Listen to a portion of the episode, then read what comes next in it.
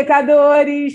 Meu nome é Débora Nogueira e estamos começando mais um Pode Pecar. Por quê? Para evoluir requer conhecimento. Hoje, no sétimo episódio da quinta temporada do podcast Pode Pecar, onde estamos refletindo sobre o pecado da luxúria, falaremos sobre pobreza menstrual, falta de acesso a itens de higiene menstrual e saneamento básico para manutenção da higiene íntima durante esse período.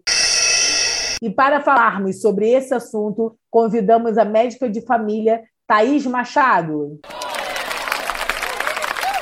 Olá, olá, tudo bem com vocês? Tudo! Muito obrigada por você ter aceito o nosso convite. E eu vou começar perguntando para você o que é pobreza menstrual. Olha, pobreza menstrual é um conceito que está em modificação, ele é um conceito recente em termos acadêmicos, publicação e tudo, e ele é um conceito que tem, ele surge com essa ideia de pobreza menstrual e recurso financeiro mesmo, por isso essa ideia de pobreza para lidar com a menstruação, né? Série de incentivos fiscais para vários produtos de considerado de higiene básica, né, de higiene tal como sabonete, pasta de dente, e esse isenção fiscal e esse considerar esses itens que eram considerados básicos, itens de primeira necessidade, itens da cesta básica, estava incluído o absorvente. Então ele acabava tendo um vinho mais alto comparado com outros com outros algumas mulheres simplesmente por não terem garantidos, né, necessidades básicas fundamentais não conseguiam comprar esse absorvente. Uma nova abordagem que eu gosto, que é a ideia de dignidade menstrual, que é um pouco mais ampla do que essa ideia de pobreza própria né, dessa falta de recurso financeiro. Gosto de positiva, né, de dignidade menstrual, do que a gente quer, não do que a gente quer combater, porque a gente fica reforçando que a gente, mas a ideia de que é preciso ter dignidade para lidar com isso inclui desde conhecimento à menstruação, isso inclui desde algumas questões trabalhistas, se eu sou caixa de supermercado e tenho um cronado ou trabalho em qualquer linha de produção, linha de montagem, que, eu não posso ir no banheiro, e eu sou uma mulher, eu sou uma menstruante, né, não necessariamente mulher. Então, com uma série de fatores que é bem mais de como a nossa sociedade absorve e lida com essa questão da absorve, negócio até engraçado, mas é isso, é, incorpora esse tema, né, nas nossas vivências sociais Acho que é isso. Adorei esse termo dignidade menstrual. É exatamente o objetivo, né? Não o, o que estamos combatendo. Isso. Como a pobreza menstrual afeta as mulheres diretamente?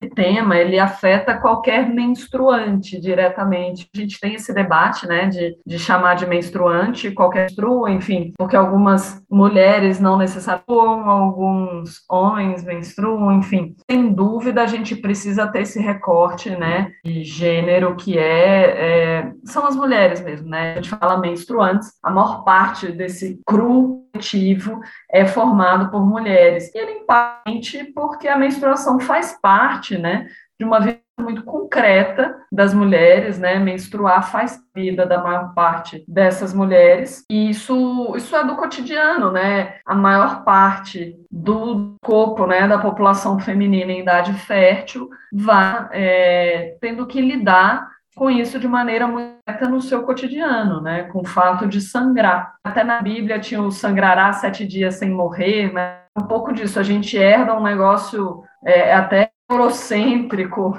cristão centrado, dessa forma de se relacionar como uma coisa impura, né? E chegando em últimas instâncias com isso, né? As mulheres ganham direito de trabalho, só que não, né? Elas ganham direito de ser exploradas no mercado de trabalho, mas o mercado de trabalho nunca absorveu a vivência do corpo biológico das menstruantes e da maior parte das mulheres, porque a gente não viu discutir é, menstruação em mercado de trabalho, mercado de trabalho, amamentação e mercado puerpério, mercado de trabalho com a seriedade que o nosso corpo necessita, né, na maior parte das vezes, né, como uma mulher cis. Verdade. Quais as reais condições dessas mulheres em casos de vulnerabilidade social? Olha, eu, eu trabalhei três anos no Rua de Campinas, né, que é um equipamento que trabalha em situação de rua, E hoje estou na universidade com os trabalho em áreas de atenção primária, né, em de saúde, em áreas de habilidade social. E também pelo fato de trabalhar, fiz meu mestrado com pré-natal de crack, enfim, trabalhei muito ao longo da minha vida com mulheres com condição de vulnerabilidade social, e isso é um problema concreto, né? O que é menstruar na rua? A gente tem, na maior parte dos presídios, isso ainda é política do governo federal, de distribuição de absorvente. Uma das mulheres encarceradas, por exemplo, existem sobre isso, né? O homem, quando ele vai preso, ele recebe muitas da família, ele recebe visitas íntimas das companhias, né? Tem uma série de questões ao torno, em torno né, desse homem presidiário que vai presa, quando essa mulher que é presidiária, é, muitas vezes elas são abandonadas numa proporção incrivelmente maior do que os homens abandonados pelas mulheres, né, pelos seus cônjuges, essas mulheres mais abandonadas pelos seus parceiros, recebem infinitamente menos visitas íntimas, são mais abandonadas pela família, isso também acontece, e elas, elas são mais abandonadas pelas famílias, a encarcerada em geral já tem vínculos familiares mais do que esses homens como um todo, e o que acontece é quando o Estado não fornece absorvente para essas mulheres encarceradas, é, elas precisam gerar renda, ou então elas vão se virar com bolo de pão, com papel, jornal, isso é, é dignidade, isso é pobreza menstrual num nível muito extremo. Assim como a população de rua, né, que também é, o que é menstruar e morar na rua, o que é acesso a banho, como é que atende é, a população de rua como uma população que merece, que merece um cuidado do Estado. Então, mulheres em alta condição de vulnerabilidade mesmo, que tem que escolher entre comprar para os filhos e comprar absorvente. Então, é esses cenários que compõem, em última instância, essa mesa menstrual. E quando a gente fala de dignidade, a gente fala mulheres que têm tempo cronometrado para ir no banheiro, nos pregos, enfim. E aí a gente vai entender o que é menstruar na sociedade hoje. É bom a gente pensar nisso, né? E o que nós podemos, como sociedade, podemos fazer diante desse panorama?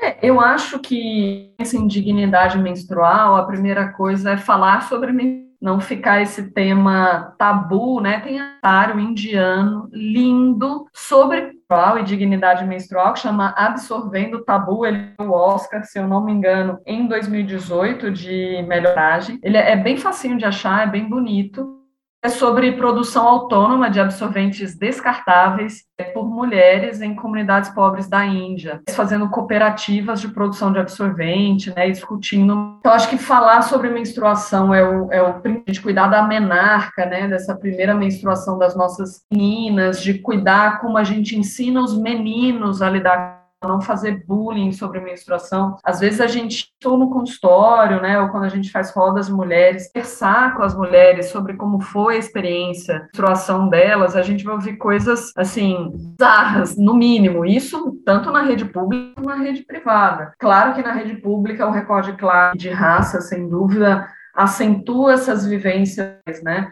Então, muitas vezes, crianças, quando menstruam como adultas, ou não querem menstruar porque acham que ah, é perder a infância. Eu lembro de uma paciente que virou para mim uma vez, eu acho que quando eu menstruasse, minha mãe ia me proibir de brincar de boneca. Ou então, se eu falo de um corpo negro, por ideia do medo de engravidar, dessa hipersexualidade da, da infância, principalmente da infância negra, das negras, né, que são hipersexualizadas. É, muitas mães tiveram gravidez na adolescência, a menina ter relação sexual de pânico dela reproduzir essa dificuldade que eventualmente essa mãe passou, que é a gravidez na adolescência, no colégio, dos meninos. Então, a gente precisa falar um pouco na infância e na adolescência, sem dúvida, de coisas simples, né? Menstruação não fede, muitas vezes o que fede é se a gente pensar em outras formas de lidar com o álcool, como bioabsorvente, né? Absorvente de pano, coletor, isso fica com outro cheiro. Os tabus, né? Em torno, em torno da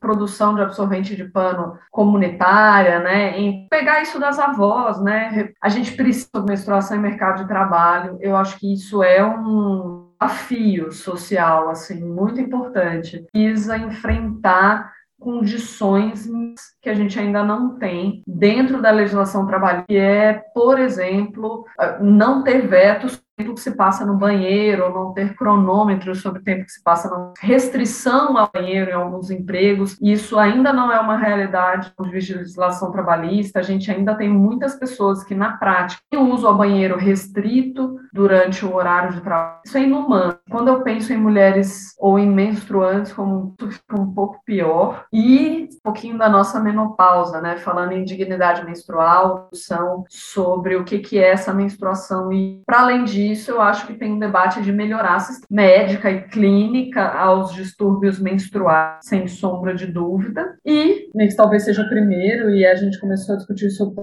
menstrual, que é o acesso é, de maneira ou gratuita ou subsidiada aos, as formas de essa menstruação, de se relacionar com ela, né? Absorvente, aterno e todas, todas as possibilidades que estão aí. A ONU reconhece o direito das mulheres à higiene menstrual como uma questão de saúde pública e de direitos humanos. Por que no Brasil essa pobreza menstrual ainda não é vista dessa forma? É, eu acho que isso não é só no Brasil, né? A gente veio o exemplo do documentário na Índia, por exemplo. Eu acho que é, é, uma, é um debate sobre patriarcado. A sociedade, patriarcado é uma coisa muito mais profunda do que machismo do cotidiano. O patriarcado é uma sociedade que não adequa o meu ao corpo, assim, aos nossos corpos como todo. Então, nós não temos uma sociedade ah, para menstruantes, assim, a gente não pensa nisso, necessidade. Eu acho que o Brasil né, ainda é um país bastante patriarcal, uma série de motivos, e acho que especialmente nesse momento em que nós vivemos um político muito ruim, pensar em políticas que avancem é, no sentido de acolher mulheres, né, a luta das mulheres negras, população negra como um todo, da população LGBT, é, do trans, a gente está num momento político ruim. A menstruação é um fenômeno. A gente precisa acolher a menstruação como um todo e isso, mudanças sociais são necessárias. E é uma luta que a gente, por alguns momentos, a gente retrocedeu alguns aspectos, mas é, de pé ainda. Ainda vamos brigar bastante nos próximos anos. E quais políticas públicas que nós devemos cobrar mais desse governo atual? Olha, eu acho que temos muitas políticas públicas nesse governo atual, né? Em relação à menstrual, menstrual como um todo, a gente precisa de cobrar atenção primária, é, inclusão de um de contracepção na atenção primária, melhor clínica às mulheres, né? Acesso à saúde, acesso à rede secundária. A gente ainda tem uma mortalidade materna no Brasil insustentável para um país que tem sistema público de acesso. A gente ainda tem uma dificuldade muito grande para algumas cirurgias, enfim. É, tem muitas políticas públicas. Acho que uma política pública mínima pensando é um pouco de educação em saúde, educação nas escolas. Isso tem sido pouquíssimo feito desde de um recente no Brasil essa ideia da ideologia de gênero, da educação na escola, da educação menstrual na escola. Isso tem reduzido sentido muito medo de falar sobre assunto desse tipo. Existe, é, existe uma censura hoje, eu acho que na educação. A saúde está sobrecarregada e não consegue muitas vezes ação em saúde porque está muito sobrecarregada, que está muito subdimensionado. E sem sombras a gente precisa garantir é, distribuição de tanto nos presídios quanto nas unidades básicas para, para as populações mais vulneráveis, né? Vulneráveis não, mas isso. E vulnerável parece que é uma condição. Essa mulher está em condição de vulnerabilidade, né? Ela não é vulnerável, ela não nasceu assim. A gente é uma sociedade que colocou essa pessoa uma condição, acho que é isso. É, também concordo. Qual o impacto do veto do presidente da República à medida que mudaria essa realidade? Eu acho que sobre o veto, a gente precisa um pouco que esse veto ele é a assim. Se a gente pega desde a época do, né, como era composto os ministérios, como é composto as grandes figuras de poder homens brancos mais velhos. Essa é que é a verdade. Uma ministra hoje, que é a Damares, que é, não é à toa, não coloca uma ministra da Economia, uma de Minas e Energia, né? coloca uma ministra, uma mulher de família, direitos humanos, né? enfim. E uma mulher que reza a cartilha assim. Então, não é qualquer mulher que um pensamento é, muitas mais patriarcal do que alguns homens que estão compondo o governo, né? E, e é muito é muito perverso o, o jogo, né? Do, falando sobre orçamento. Eu estive comandante da Sociedade Brasileira de Medicina de Família numa ação na Câmara dos Deputados proposta pela Jandira Fegali, que era sobre o implanon, a introdução do implante subcutâneo de progesterona nos para mulheres vulneráveis, e a gente estava brigando para isso ser qualquer mulher. Era, era muito uma questão só para as mulheres em situação de rua, para as mulheres em uso de crack, e claro, né, posso ofertar esse contraceptivo porque a essa negra, pobre, em condição de vulnerabilidade, é negado o exercício, tem todo esse debate da esterilização de classes populares. E a gente estava um implanon para todo mundo. E as pessoas ficam nesse debate: milhões isso vai custar, quantos milhões isso impacta. Assim como esse foi o debate sobre o veto, né, distribuição de absorventes, quanto isso custaria e tal. A gente pega e vê quanto está sendo gasto alimentar, quanto era o fluxo do suposto orçamento secreto. Esse governo tem gastos muito maiores com pautas. Isso, eu cheguei a ouvir umas coisas, ah, porque decidir se eles querem absorvente ou vacina, fala da própria Damares, né? Isso é muito diverso. Não, a gente não tem que decidir se a gente quer absorvente vacina. Mas tem orçamento para dar absorvente vacina, seja considerado prioridade e não emenda para comprar voto de deputado e senador, para sustentar uma não progressão dos mais de 100 pedidos de impeachment. Então, isso, é, esse uso né, desse discurso verba ou de que falta dinheiro, e é verdade dos estudos do etogestrel, quando eu olhei o valor, eu falei, eu não acredito discutindo isso.